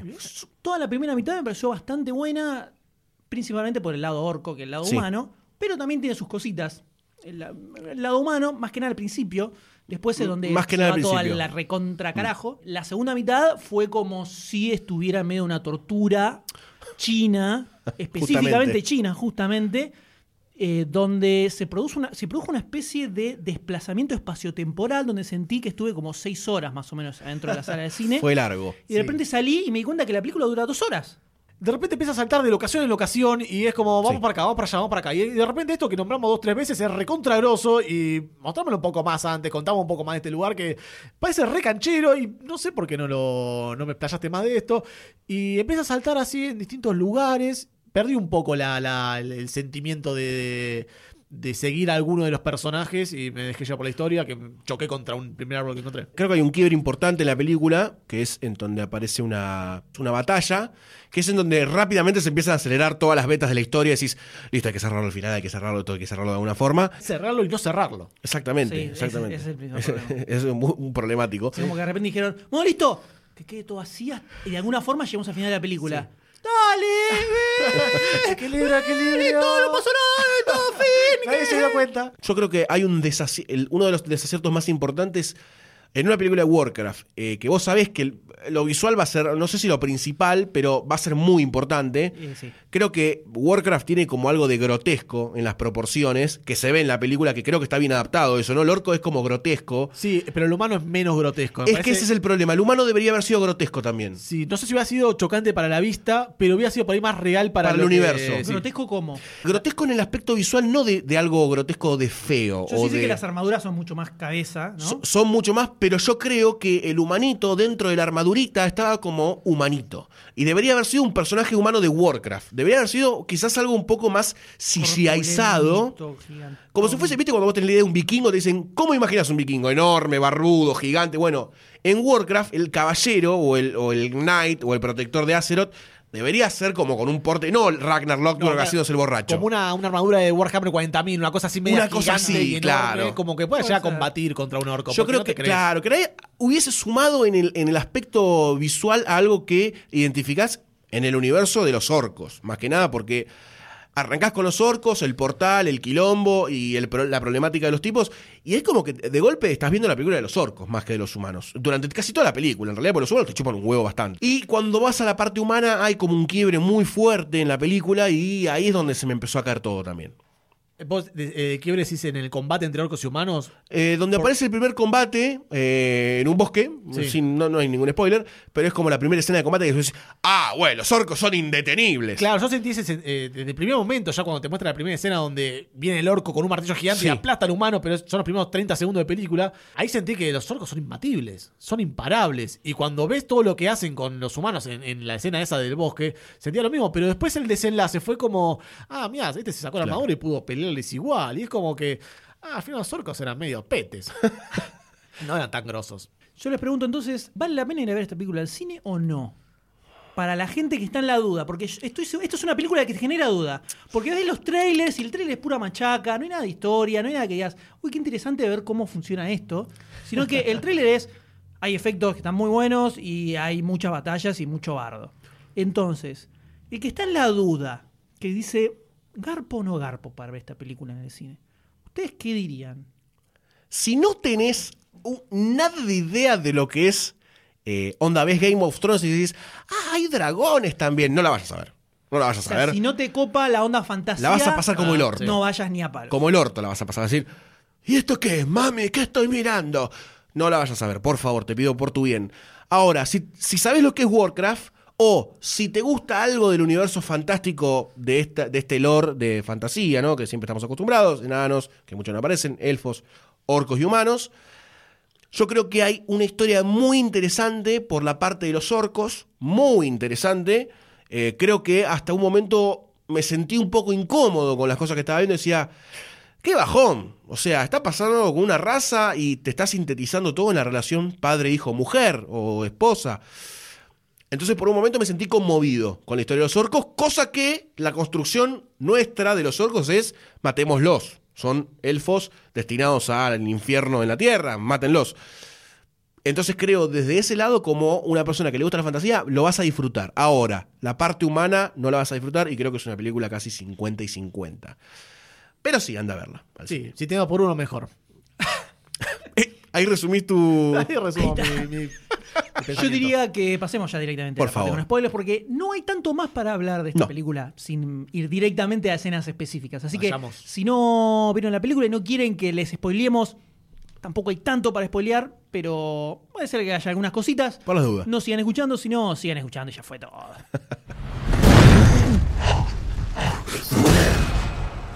La horda, por la horda. Arrancamos en un planeta muerto. En un planeta muerto. O sea, drama. Directamente drama. Una raza tiene que escapar del planeta a través de un portal que se abre matando humanos. O ma- matando seres vivos, con No, la almas. energía no me pareció descabellado eso. No, pero es fuertísimo. Ah, sí, muy es bueno. una gran escena. Sí, Además, sí, sí, te sí. muestra esa escena donde le agarra el brazo y le dice: Ayuda, salva a mi hijo, que esto que lo otro. Y el otro dice: No, necesitamos a todos. Gran, gran personaje. Saruman la tenés re adentro con Gul'dan. Re adentro la tenés con Gul'dan. Gul'dan me dio miedo toda la película, boludo. Sí, sí, es un gran. Es, es- es un personaje que yo visualmente lo vi a- a- varias veces. En la estratosfera Un de hechicero, WoW. hechicero orco. Es- o sea, eso está bien adaptado, digamos. Sí, ¿no? se, ve, se ve lindo. se ve Está lindo. muy bien adaptado y en la película es, es maléfico. O sea, es, un, es la personificación de la maldad orca. Y mira que los orcos son violentos, ¿eh? Pero vos decís, con este orco, yo me, voy a la mierda. De hecho, hasta le tienen miedo a él. Ya en un, en un momento, cuando eh, Gul'dan se pone medio loco y quiere arrasar con las costumbres de los orcos, eh, ahí los orcos como que medio le tienen respeto, ¿viste? Es como que medio se, se come los mocos y le dice, bueno, está bien, Gul'dan, vamos, vamos con él. Es tremendo, es tremendo. Abrimos el portal, abrimos el portal y aparecemos en la Tierra y hay una escena de que a mí ya me rompe los huevos cuando se tocan a los bebés en la película porque fui papá hace poquito y me rompe los huevos. Se muere el bebé en el viaje y lo resucitan con el alma de Bambi. Lo resucitan con el alma de Bambi, boludo. Toda esta escena de introducción me pareció... Yo ahí dije, ok, estoy viendo una buena película. Muy bien, muy bien. Antes del título fue eso, ¿eh? Antes del ahí- título. Ahí cae Warcraft. Me quedó recolgada la escena de la batalla del orco y el humano al principio. No Sí. la entendí para nada, no me sumó nada. Medio teaser era que otra cosa. Sí, no medio sé. Lo, col- lo- Warcraft. lo tenían ahí y lo pegaron en la película. Claro, le sobró. Eh, pero creo que tiene una escena muy buena de arranque que te predispone bien. Y después pasamos al lado de los humanos. El lado de los humanos que ya tenemos, ya, ya los orcos empezaron a arrasar distintas eh, ciudades humanas. Y tenemos a Ranan Locro haciendo el papel de Ranan Locro, pero en una época medieval. Que, Fantástica, ¿no? Medieval fantástica. Medieval fantástica. ¿O estás planteando que los elfos existieron en la, medi- en la época medieval? Yo no puedo ni asegurar ni discernir con ese pensamiento. Bueno. Entonces tenemos a Ranan Locro, así que se empieza a cruzar con personajes y empieza a tener distintos viajes interestelares. Desde acá vamos, nos subimos a un grifo y vamos a otro lado, nos subimos a un halcón y vamos a otro lado. Es el fast travel, boludo. Es el fast Es el travel, fast travel. Convengamos que el inicio del mundo humano con Ragnar y con el mago este que empieza a usar una magia media azul a lo maná, eh, no la banda ni las galletitas, el poder, ¿no? Mágico, estaba bastante bien. La magia me gustó. La magia estuvo La magia bien. estuvo muy bien. No es, Muy bien la magia. no es cosa que salían así de la No. nada. De repente vos veías al tipo haciendo un círculo Cuando en el el medio, en el piso. Va por el piso Bien. todo ahí empieza a Eso reventar ojos. muy Eso bien. es re RPG. Sí, ahí dije, bien, bien. bien, Ahí estuvo muy bien. Entonces ahí se da que este maguito van a visitar al guardián de golpe, ¿no? Saltando un par de cosas. Presentan al guardián. Presentan al guardián, eh, que no sé bien quién es en la... Muy Sayus, el mago junior, ¿eh? Muy Sayus. Todo el tiempo Sí. miraba la película y decía, por Dios, ¿qué está pasando? ¿Qué, está, qué hace Sayus acá en esta película? Sí, yo lo veía muy fachero, yo lo veía muy Sí, fachero. es fachero, fachero. Faltan los lentes para ser tan fachero como vos. Sí, bueno, tampoco tanto, che. no hay que afanar. Pero acá pasan, viste, cosas de que se empieza a ampliar el lore de Warcraft, que creo que lo deberían haber usado un poquito más, que es cuando el mago está en la torre del guardián, ve un libro, le sale una sombra de atrás, eh, y vos empezás a decir, ¿qué será ese libro? ¿Qué será la sombra? ¿Qué serán todos esos, esos tomos que están ahí de lomo? Con esas pequeñas cosas me parece que a vos te deja como la semillita de pensar que este mundo es más grande, algo que hacía Star Wars también en su momento. Pensá que este mundo es más amplio, pensá que hay magos, pensá que este tipo va a entrenar a un lugar. Y creo que eso se va diluyendo a lo largo de, de la película y se va concentrando más en la acción de- eh, descabellada. Sí. Y me parece que era más importante que se centraran en cebarte a vos con decirte, loco, acá te voy a dar toda la magia que siempre quisiste. Sí, y más siendo una primera parte de una trilogía. Me hubiera gustado que se explaye más en ciertos aspectos, sabiendo que después vamos a tener mucha acción. No quiero comparar con Señor de los Anillos, pero voy a compararlo. Muy bien. Eh, la primera película de Señor de los Anillos es más lenta que las otras dos, donde Sí. se ve muchísima más acción. Y la primera te, te, cierta, te plantean ciertas bases que después ya las tomás y las aceptás y puedes entender mejor la segunda y la tercera película. Por supuesto. Me parece que acá lo que pasó fue, eh, como decía vos, Gosten, ir directamente a los bifes. Vamos a los a los palazos y saquemos rápido la parte de, de historia y de complemento del universo. Igual, ojo, no hay confirmada secuela todavía de Warcraft. ¿eh? O sea, está todo supeditado a cuánta guita recauda. En China. no hay- Básicamente. Entonces, está ahí. Duncan Jones dijo, sí, yo hago la segunda Fall, está re, entusiasmado. Y de acá de la, de la escenita esta donde ya tenemos presentado al guardián, hay un golem gigante que me la puso enorme. Y yo dije, qué lindo que al final haga con un golem como se tiene que hacer un golem. Gigante, de barro y, y gigante, boludo. Super bobo. Es súper tonto, pero sí al final de la película. Pero acá hacen un fast travel, ¿no? Después de conocer ese intermedio, a la escena de acción en el bosque, en donde se enfrenta una facción de caballeros humanos con orcos. Con una facción de orcos que estaba nuestro protagonista Lothar y estaba también Garona. Bien Garona con sus colmillitos, ¿eh? Bien Garona con sus colmillitos. No era tan orca por ser una cruza. Mordeme todo, Garona. Entonces está esta escena que para mí es el quiebre de la película. Una escena con una acción medida, que vos entendés la magnitud de los orcos y los humanos que corren, son desmembrados, le comen la cabeza y dicen, no podemos, vámonos. Terrible. Eh, Me, me gustó ciertas escenas también. El lobo está muy bien usado también. Pero gustó escena donde de repente agarra el hacha, el orco revolea el hacha, le, le corta las gambas al caballo. Escenas muy brutales, mucha, mucha violencia. Está bien usada el, el- eh, como el poder desmedido del orco que es gigante. Y su, claro, su tamaño. Su tamaño está muy bien representado. Porque vos decís, un caballero, bueno, tiene el superpoder de un caballo. y va al orco y el orco le rompe con un martillo del tamaño del caballo todo, ¿no? Claro. Y tiene lógica. En el universo de Warcraft vos decís, al fin hicieron algo con lógica orca, ¿no? Con una lógica gigante. Y acá cuando Lothar dice, eh, son demasiado fuertes, chicos, usen la inteligencia. usen la inteligencia. Bien de, bien de, Bien de Ragnar. Sí, bien de Ragnar. Pero acá es donde luego de que se usa el poder también de magia, con un escudo, un escudo protector, un poder que mata a todos los tipos con un rayo, y por primera vez, o eh, por rasgos en otras películas, pero acá por primera vez decís, ok, acá la magia son hechizos, cosas que se hacen en el piso, y es todo lo que querían las guachas. Y tiene un tiempo de casteo también el chabón. O sea, Sí. se queda un rato así eh, sí. haciendo el, el- casteando el hechizo, o sea, Está re bien- re bien relatando el hechizo. Y eso es el que, lo que genera el suspenso para el desenlace de, de- de lo que es el hechizo de la destrucción de todos estos orcos.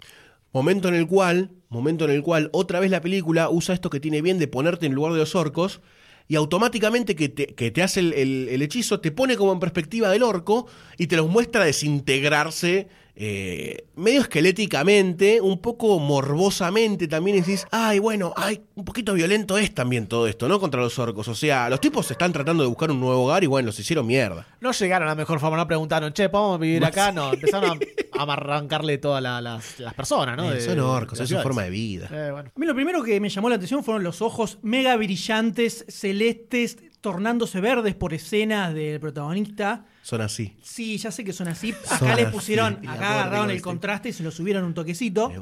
Sí, eh, para mí se nota mucho la diferencia entre la primera mitad de la película, que es construcción de historia, y la segunda mitad de la película, donde es solo batalla y no pasa nada. Y no avanza nada la historia, porque por cómo arrancas, vos decís, bueno, ahí se plantean varias puntas argumentales que vos decís, bueno, esto, su lógica conclusión es que si al final de la película medianamente se resuelvan, no resuelven nada al final de la película. Eso es lo peor que tiene, me parece a mí. Al contrario, abre más puntas. Sí, sí, o sea, eh, todo el tema de Gul'dan y su poderío frente a la horda de orcos, te lo plantean por cómo va avanzando la historia, estoy diciendo, ¿eh? Eh, porque lo vemos a Durotan haciéndole el enfrentamiento a Gul'dan todo el tiempo. Es como que te plantea que la situación de Gul'dan y su poderío frente a la horda de los orcos se va a resolver Sí. al final de la película. Sí. Como que el camino lleva todo eso. Hay un clímax incluso de eso, donde Sí. cuando lo matan a Durotan, que me sorprendió, yo no pensé que lo iban a matar directamente, o sea, eso me pareció un punto a favor de la Gran película. momento, gran momento. ¿eh? Listo, acá eh, se termina esta situación. Y no, de repente es como que no pasó nada hacia Continúa. el final de la película. Pero es que no tiene Sigue sentido. igual Gul'dan, entonces, ¿para qué se murió? ¿Para qué está toda esa escena? ¿Para qué? No tiene no, no, no, nada, la historia no, no cambia ni avanza de ninguna manera después de esa situación. Sí, toda esa escena y desde ese momento en adelante ya como que no tenía nada sentido. No tenía nada, Nada, sentido, como que no pensaban ni un poco las acciones. Eh, De repente se dan cuenta todos que, que Gul'dan era un mago re perverso y que, re- que le chupaba huevo todo, y, pero termina siguiendo igual a, a las órdenes que le dicen. Sí, en sí, vez de matarlos se olvidan al toque, ya 500 fue. orcos eran, ¿por qué no lo matan? Sí, ahí es donde la película es como que se empieza a boicotear. Y yo creo que parte del clímax de la película está cuando la, esposa de Durotan larga al bebé, pero porque es una escena emotiva de, de la historia de ellos dos como orcos. De, bueno, perdimos en realidad. Eh, tuve que eh, relegar a mi hijo a que tenga una, una vida humana. O una vida en la tierra humana. Sobreviva, de alguna Y forma. Me parece que en realidad el- el- la finalidad de la pe- la película debería haber pasado por la historia medio como de ellos dos, que te venía contando todo lo que le pasaba a Durotan como líder del clan y todo lo que le pasaba a ellos como, como pareja, porque la película arranca así, arranca con él ella embarazada, con el pibito que estaba por nacer, el tipo emocionado que le quería poner el nombre, bla, bla, bla. Y todas las cosas que le pasan a Durotan como líder, cuando se enfrenta a Gul'dan, que va con el coso del lobo acá, le dice, vos te voy a ese mierda, vos mago del orto. Y lo enfrenta, y ahí está, como decía Leme, el clímax de la película. Vos decís, ok, acá se desencadena todo y sale todo como el orto o sale todo bien.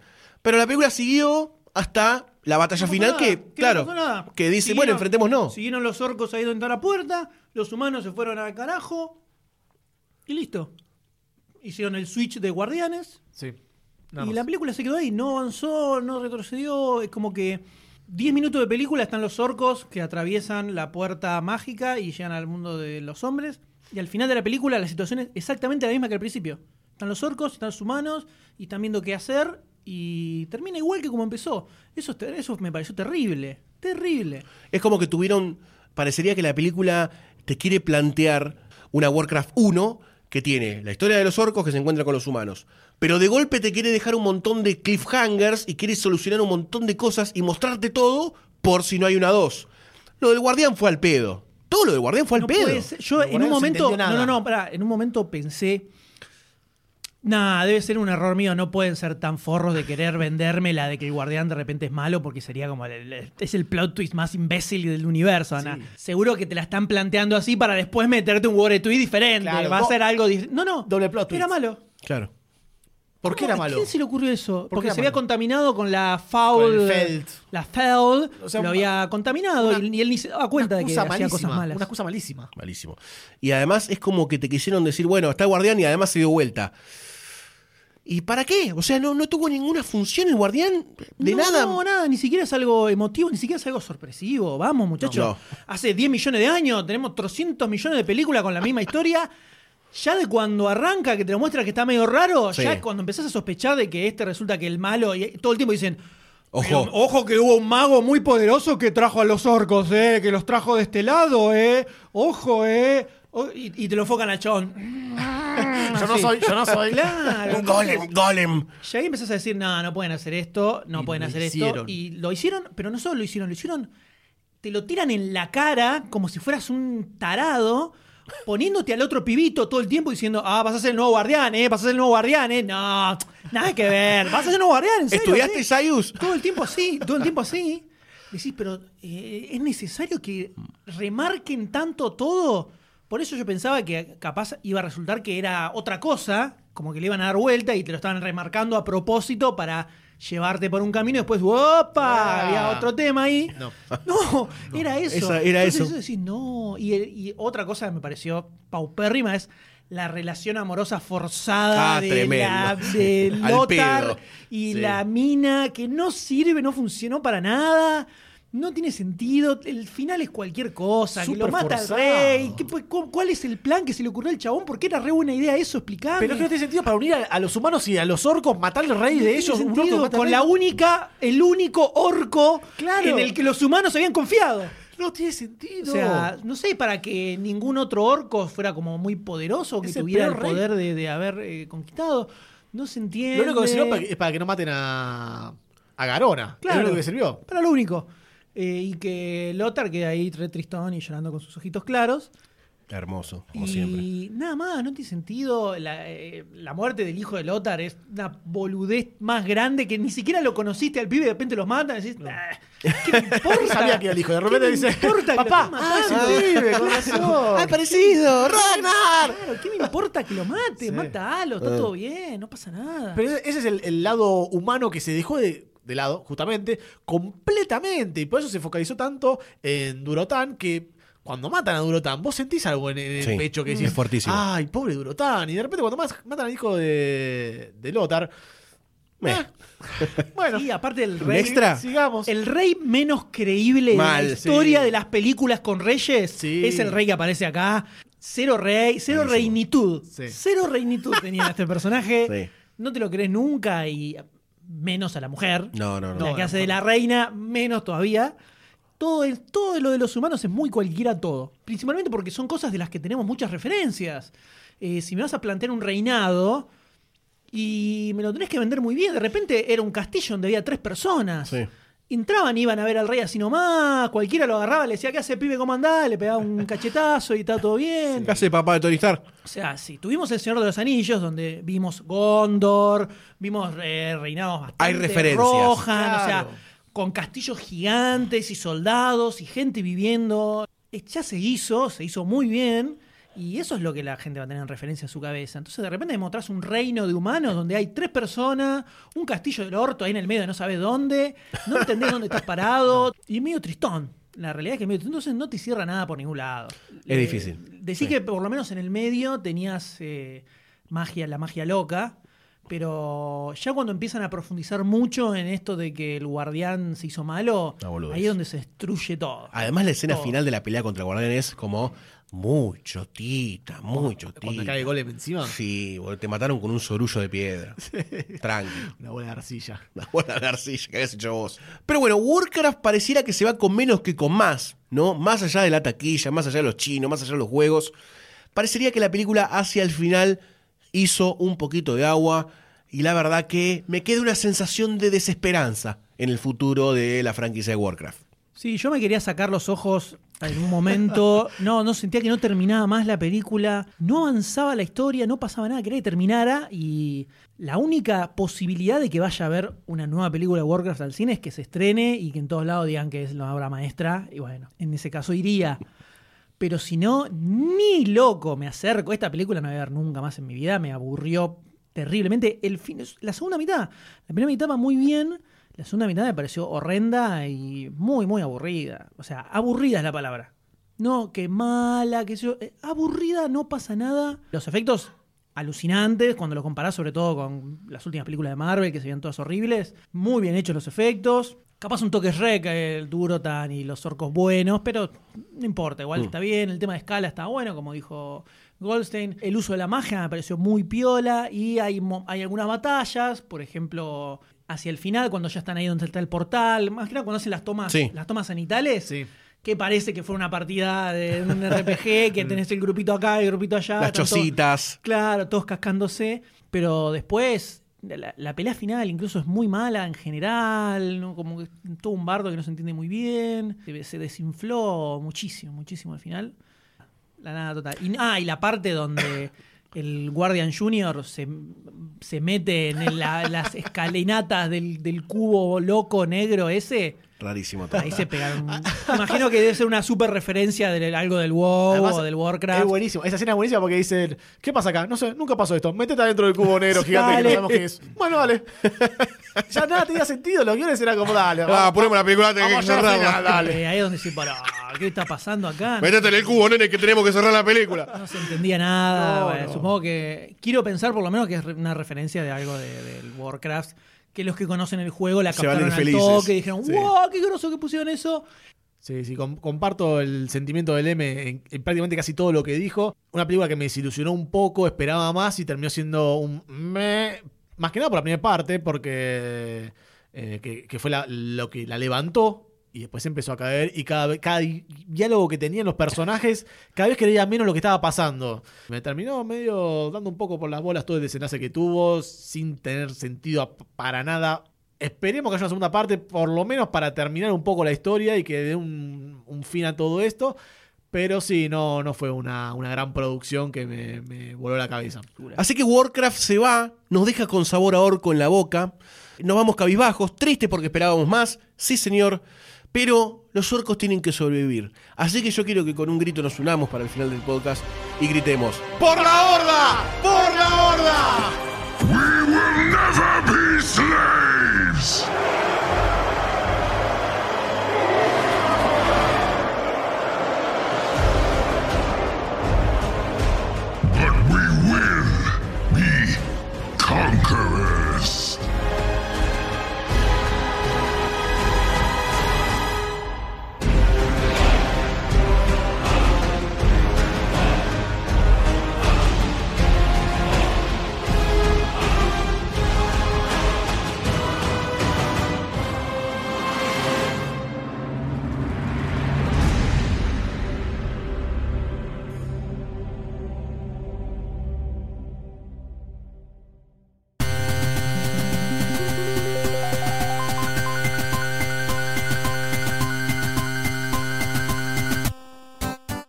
Si este episodio te gustó te emocionó o por lo menos te ayudó a remar el día, date una vuelta por patreon.com barra lunfafm y convertite en patrocinador. Con tu aporte no solo vas a estar dándonos una mano para que podamos crear más y mejor contenido, también vas a poder formar parte del Club Lunfa, donde todas las semanas vas a encontrar contenido exclusivo de backstage, audios eliminados y adelantos de todo lo que se viene. Y la próxima vez que escuches uno de nuestros podcasts vas a saber que vos sos parte de que eso sea una realidad. Si no te querés perder ningún episodio, suscríbete a Demasiado Cine en iTunes, iBox o en tu aplicación de podcast favorita.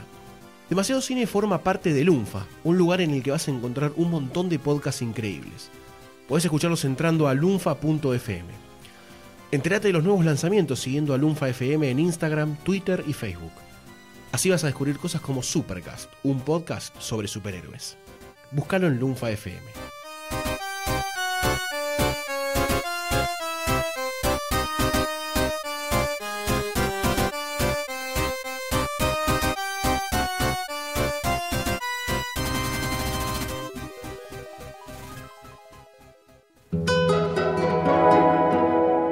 Lunfa.